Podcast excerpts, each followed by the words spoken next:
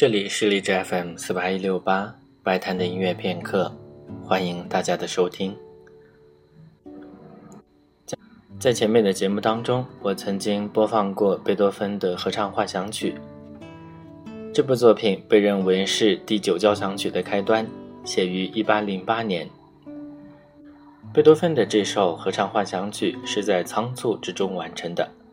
据说贝多芬当时生活很窘迫，急需演出来筹一点钱。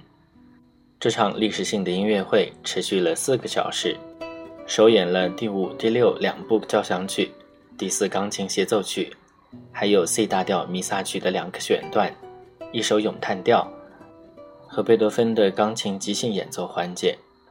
在节目的最后，他想要一个华丽的结尾，能够包括整场演出的各个元素。钢琴、人声、乐队，于是就有了这首合唱幻想曲。音乐学家认为，如果是别人来写，也许形式上会更加严整，但是可能就不会那么有趣了。贝多芬在音乐会开始前才勉强写完，以至于没有时间进行排练。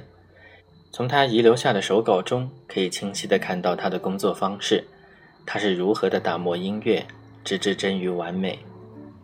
今天将要播放的这个版本，它的特别之处在于使用了贝多芬时代的乐器。大家可以听一下贝多芬时代的古钢琴和现代所使用的大钢琴，它在音色上是有多么的不同。乐器的形式极大地影响着音乐作品本身。